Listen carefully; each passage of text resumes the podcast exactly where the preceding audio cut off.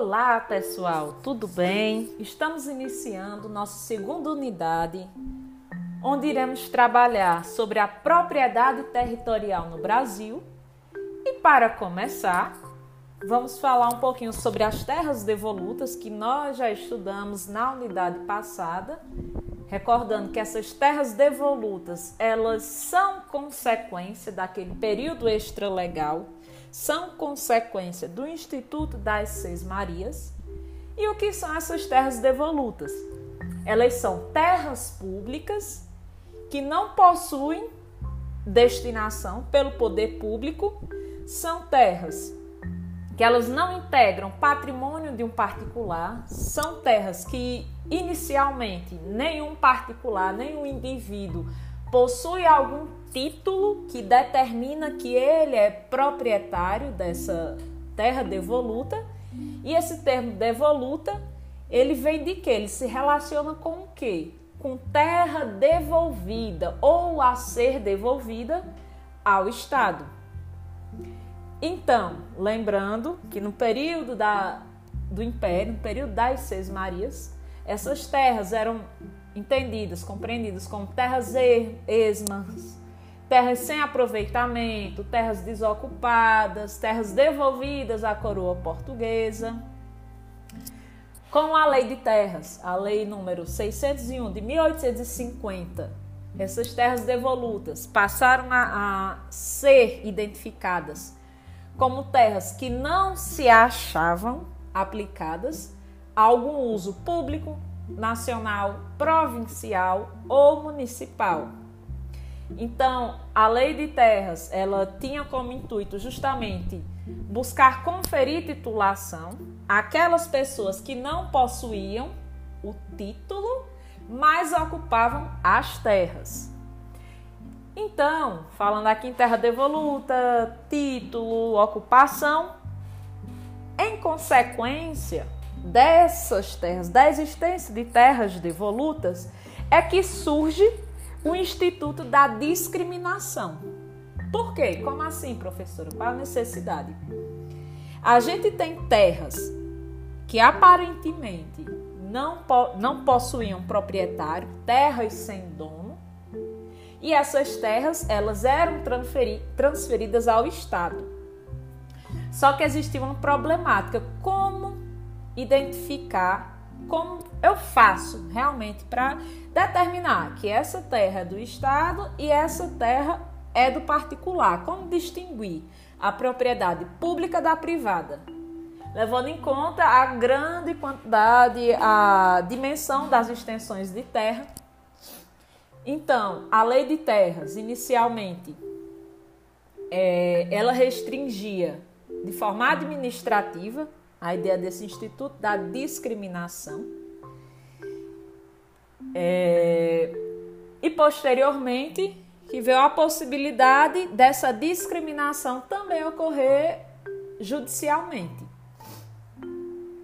Então, com o decreto-lei número 9760, a discriminação de terras ela passou a ter um disciplinamento mais rigoroso. Como assim? Além da forma administrativa, seria possível também uma ação discriminatória. Seria possível também alcançar a instância judicial.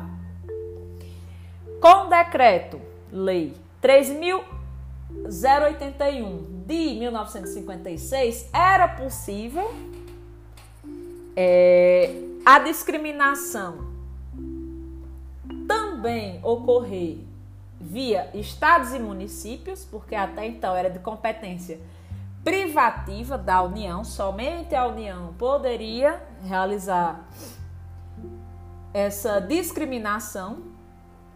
E atualmente, com a lei número 6383 de 1976, é possível um procedimento administrativo e um procedimento judicial. No caso, a gente fala da ação discriminatória.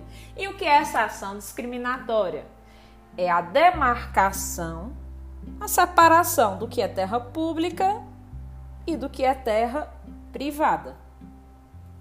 E quem é responsável para realizar a discriminação.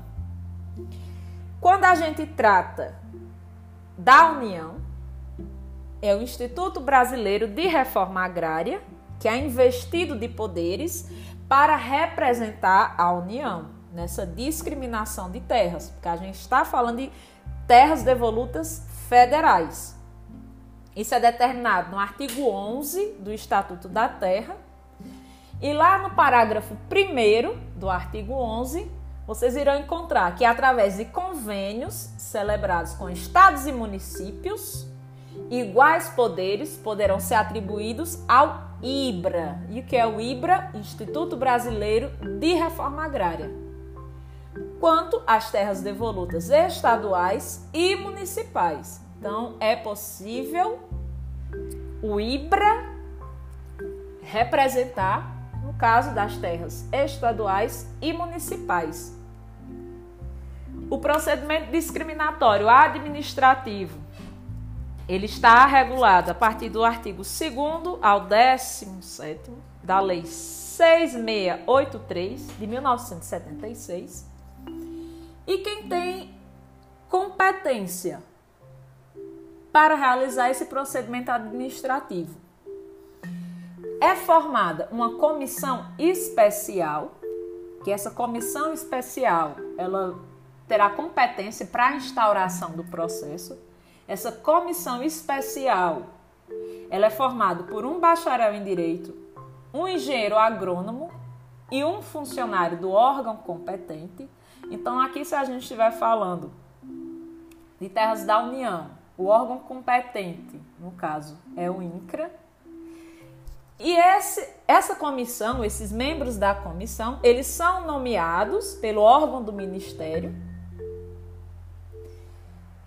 e esse órgão do ministério ele vai fazer o quê? Ele vai fixar a jurisdição dessa comissão, vai determinar onde, se, onde é a sede e vai investir o presidente da comissão, nos poderes de representante da União. Então, professora, quais são as fases de todo esse procedimento administrativo? São alguns passos bem tranquilos se iniciando com uma autuação de memorial descritivo. O que é essa autuação? É justamente a área discriminada, o perímetro, quais as características dessa área, se existe algum registro imobiliário de propriedade, rol das ocupações, um esboço de toda a área da gleba ou qualquer outra informação existente a respeito dessa área. Então, se faz um memorial com todas as descrições, com o máximo de informações. É o primeiro passo. O segundo, a convocação dos interessados. Essa convocação ela é feita por edital, no prazo de 60 dias, para todo e qualquer interessado apresentar título, documento, informação e, se for o caso, também um rol de testemunhas. No intuito de quê? De demonstrar que é proprietário dessas terras.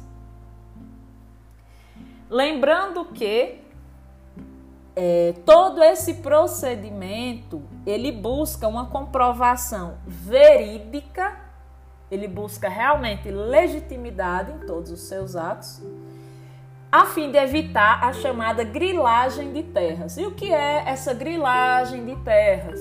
Era muito comum fingir ser dono, alterar documentos, fraudar. Como assim? É, se elaborava um documento falso.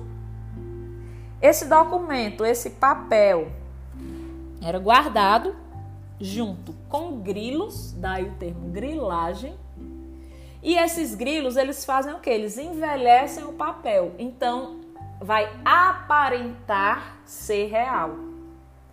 Mas isso é fraude, pessoal. Então, existe muita seriedade em todas essas etapas, em toda a comprovação, a fim de se evitar fraudes, a fim de se evitar grilagem de terras.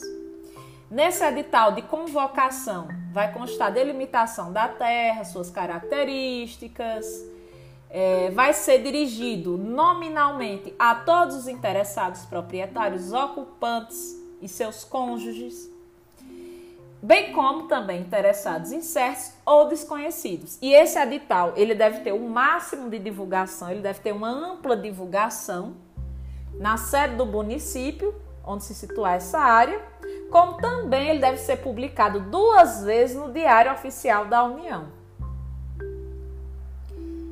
É, e haverá um intervalo mínimo de 8 e máximo de 15 dias entre uma e outra publicação do edital. Próxima etapa, terceira etapa, vistoria. Após o recebimento dos documentos, é realizada a vistoria pela comissão especial que irá identificar os imóveis. O presidente vai se pronunciar sobre as alegações e vai lavrar um termo para que os interessados assinem. Isso em prazo não inferior a 8 e nem superior a 30 dias. Quarta etapa, a etapa da demarcação, que essa etapa ela é, de, é onde será designado um agrimensor, que é um profissional especializado, para realizar o levantamento das terras.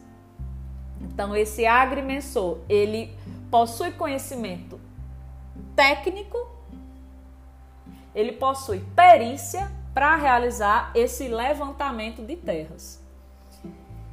E vai fazer toda é, a demarcação, vai elaborar um termo técnico, porém os interessados eles também podem indicar um perito de sua escolha e a última etapa, que é a etapa do encerramento, onde após essa demarcação é lavrado pelo presidente da comissão especial o termo de encerramento dessa discriminação administrativa, para que esse termo venha a ser registrado em nome da União ou do Estado, se for o caso, dessas terras devolutas. E é isso, pessoal. Assim se encerra todas as fases do procedimento discriminatório administrativo